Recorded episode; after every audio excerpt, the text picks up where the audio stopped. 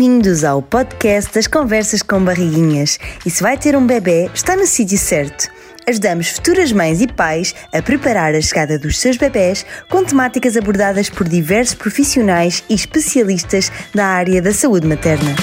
Esperamos que este episódio lhe seja útil e convidamos a saber tudo sobre o projeto que já preparou a chegada de mais de 130 mil bebés em conversascombarriguinhas.pt.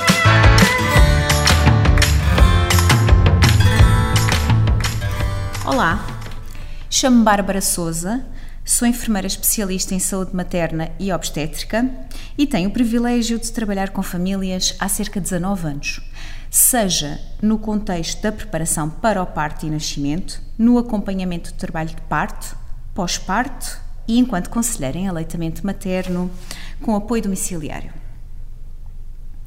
Independentemente do tipo de família uh, que esteja à minha frente ou que esteja a falar, é muito importante haver apoio e é sempre aquilo que eu sugiro aos casais: compreensão entre ambos e interajuda na prestação de cuidados às crianças. Neste sentido, este episódio vai centrar-se na paternidade, designadamente na importância do envolvimento dos homens na vida dos filhos e ou filhas perceber que direitos já existem, seja para o pai, seja para o casal, mas só em linhas gerais, porque casos específicos devem ser analisados pormenorizadamente e em função da vossa situação.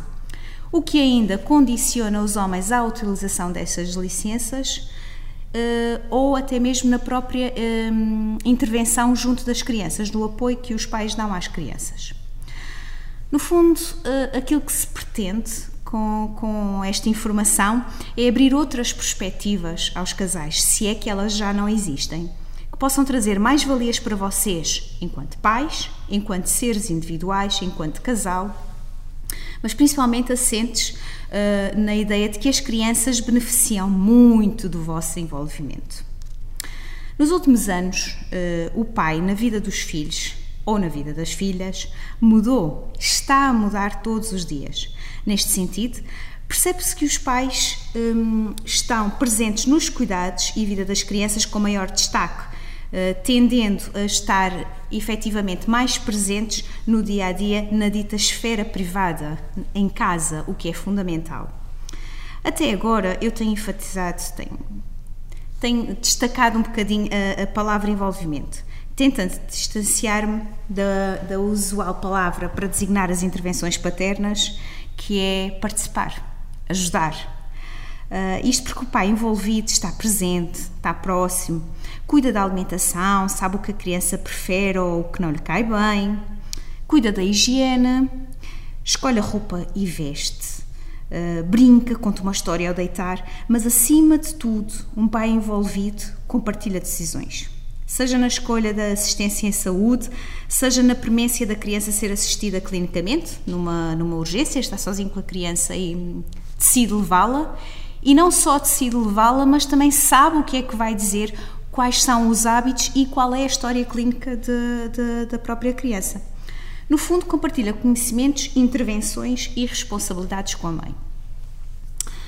É claro que isto é tudo muito bonito, mas cada casal uh, se organiza em função do seu próprio trabalho, seja da mãe, seja do pai, e disponibilidade. Muitas vezes, um está mais disponível do que a outra, ou vice-versa. O que eu quero dizer é que devem agir em função de necessidades e não de estereótipos ou mitos. Cuidar é uma habilidade que pode ser aprendida e envolve múltiplas dimensões. Não tem de ser apenas a mãe a cuidar. E sobre as relações entre pai e filho ou filha, sejam elas positivas, negativas ou ausentes, sabe-se que podem ter um impacto ao longo de toda a vida e que de um envolvimento do pai nos cuidados, desde a vigilância pré-natal, e que se mantenha para além daquela azáfama do primeiro mês ou dos primeiros dois meses, uh, advém uh, benefícios para o pai, para o homem-pai, para a mulher-mãe, mas principalmente para as crianças para os vossos filhos ou para as vossas filhas, com repercussões na sociedade e no futuro. Então, e quais são os benefícios de um maior envolvimento paterno? Quando um homem se permite ou lhe permitem compartilhar cuidados e a educação infantil, tende a desenvolver uma compreensão mais profunda de si ao nível das emoções e dos afetos. E isso, isso sem dúvida tem repercussões nas relações interpessoais. Tendencialmente apresentam também maior satisfação com a vida e muitas vezes isso nota-se na forma como falam dos filhos e das atividades que fazem com eles ou, ou, ou do dia a dia com os filhos ou com as filhas. E têm melhores resultados em indicadores de saúde física e mental tomam mais cuidado consigo e, como também acompanham mais as crianças, por exemplo, na vigilância de saúde infantil, também tendem a estar mais hum, cuidados ou a procurarem mais cuidados de saúde. As mulheres que têm companheiros mais envolvidos na vida familiar, seja no campo dos cuidados às crianças, seja na divisão de tarefas domésticas, sentindo maior apoio emocional, tendem a sofrer menos stress do que se tivessem parceiros ausentes ou não envolvidos, bem como tendem a um maior equilíbrio entre a vida profissional e familiar.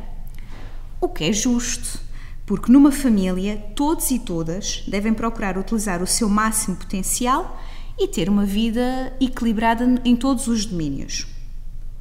As crianças que têm um pai envolvido na vida familiar parecem apresentar um melhor desenvolvimento emocional e cognitivo, ser mais seguras, empáticas e com níveis mais elevados de autoestima.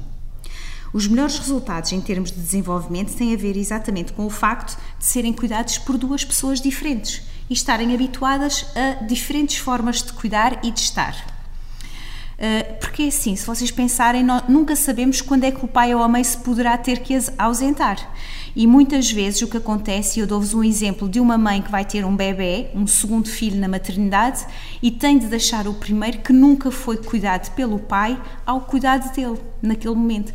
Ora, a criança sofre imenso porque tem imensas saudades da mãe, o pai sofre imenso porque não está habituado a cuidar da criança, a mãe está num desespero e o bebê, o pequenito ou a pequenita, não tem a mãe a 100% como o mais velho teve. Ou seja, todos e todas beneficiam no maior envolvimento do pai e da mãe na, na, na família.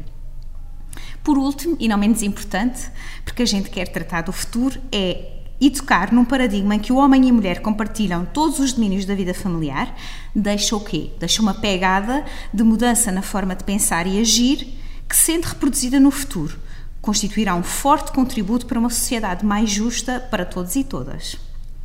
Tendo em conta todos estes benefícios que se acabou de falar, vários países têm atribuído licenças ao homem-pai, enfatizando não só a importância de ambos os progenitores na educação de filhos ou filhas, mas também a importância do trabalho dos dois progenitores na sociedade.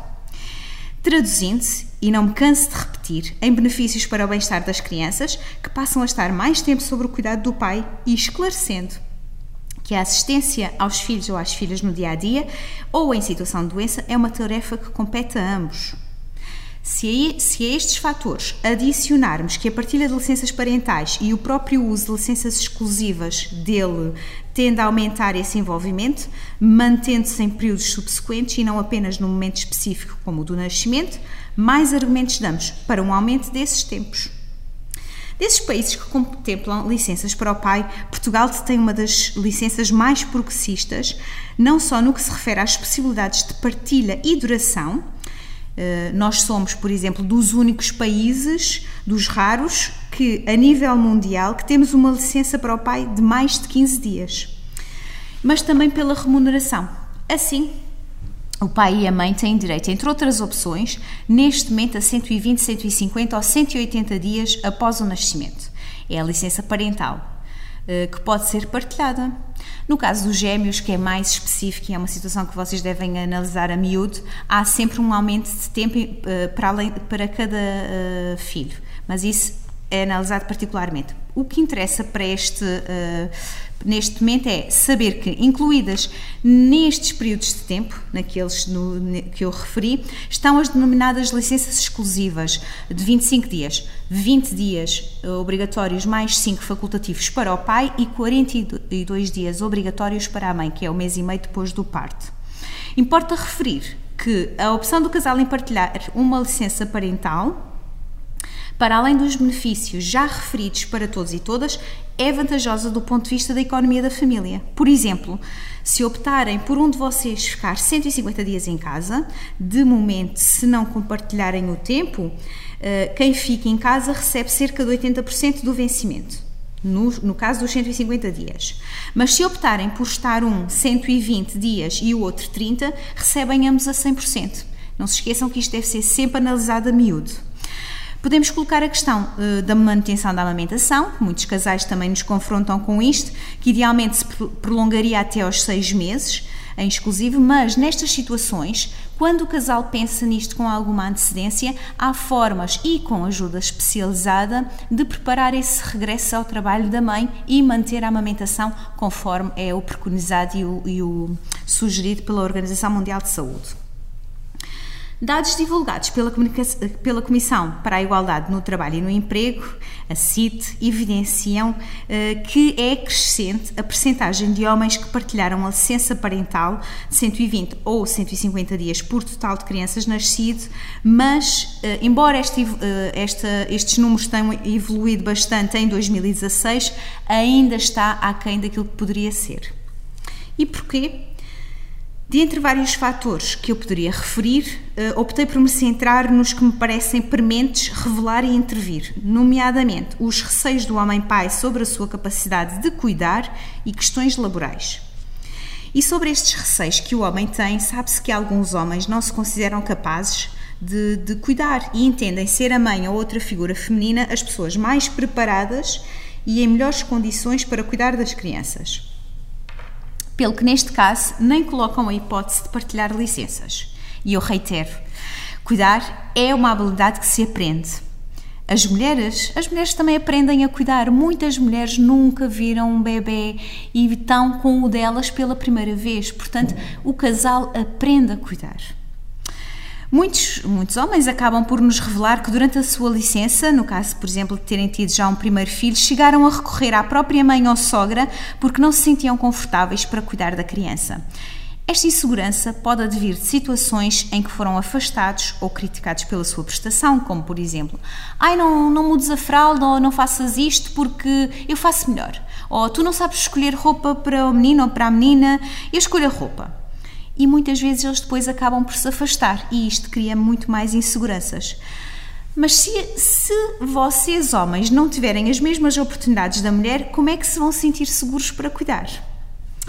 O outro ponto que eu vos traria é esta é uma questão para pensar, e o outro ponto são as questões laborais, que parecem também ser motivo, e para muitos homens isso acontece, para não gozarem os dias facultativos da licença de paternidade. Portanto, os obrigatórios gozam, mas os facultativos já não. E também não partilham licenças a alguns por causa disso. Uh, esta situação pode ter justificação nas próprias ambições do homem ou do casal, uh, uma escolha, não é? Mas também em atitudes resistentes por parte de algumas entidades patronais a uma masculinidade cuidadora. Qualquer pessoa pode encontrar relatos de homens que denunciam alegadas tentativas de os demover do uso de licenças relacionadas com a paternidade, tais como eh, alteração de horários, suspensão de atividades nos locais habituais, eh, fazendo-os deslocarem-se para sítios mais distantes e menos vantajosos, bem como comentários menos simpáticos de colegas ou de trabalho, ou até mesmo de alguns, eh, algumas pessoas próprias como amigos.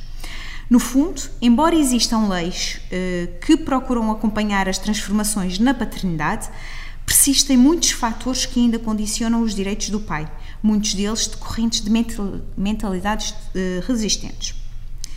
Deste modo, e no âmbito das minhas competências eh, de enfermeira especialista em saúde materna e obstétrica, tenho assumido o compromisso de vos incluir, mas é fundamental que vocês também se incluam para que ambos, homem e mulher, possam viver em pleno as vossas experiências de paternidade e maternidade, seja na percepção dos sentimentos ao longo da gravidez e expectativas sobre a vida já com a criança e partilha dos mesmos, seja na, no desenvolvimento de competências de cuidar, dar bem, vestir, compreender o choro e como atuar perante uh, situações inesperadas, entre outras situações no planeamento da chegada da criança, desde o quarto à escolha da roupa, na organização do conteúdo da mala para a maternidade, sabendo que o pai, como acompanhante, também pode lá ter alguma coisa que ele possa necessitar, particularmente no caso do trabalho de parto. Uh, por exemplo, uma situação engraçada que acontecia era nós pedirmos ao companheiro da mulher para tirar da mala uma ou outra peça para o bebê e ele não sabia o que é que era isso. Portanto, se vocês fizerem isso em conjunto, é muito mais fácil para os dois e os dois vão estar mais preparados na participação e preparação para o trabalho de parto, bem como uh, quando vocês estão a planear, estão a fazer o vosso plano de parto, num papel ativo do homem no processo da amamentação, facilitar a técnica ou cuidar da criança para que a mãe possa descansar, por exemplo. Num papel de interajuda entre o casal, incentivando e reforçando a forma de cuidar do outro ou da outra. Portanto, o meu papel enquanto enfermeira especialista é dar-vos ferramentas para desfrutarem ao máximo da vossa paternidade. Estes e muitos outros aspectos aproximam-vos da esfera de cuidar, alicerçam as vossas motivações para usufruir de licenças ou lutar para que elas aconteçam em benefício vosso, da vossa família, dos vossos filhos ou filhas e da sociedade. A mudança tem ocorrido, mas pode e deve continuar com vocês, pois com três letrinhas apenas também se escreve a palavra Pai. Pensem nisto. Obrigada por terem estado comigo. Da minha parte, desejo-vos as maiores felicidades. Obrigada por ter assistido a este episódio do podcast Conversas com Barriguinhas. Este e outros temas relacionados com a maternidade e o bebê são frequentemente abordados nas sessões online e presenciais das Conversas com Barriguinhas. Podem inscrever-se gratuitamente através do site conversascombarriguinhas.pt e interagir com os profissionais, esclarecendo todas as suas dúvidas. Esperamos por si no evento Conversas com Barriguinhas e desejamos a continuação de uma gravidez tranquila.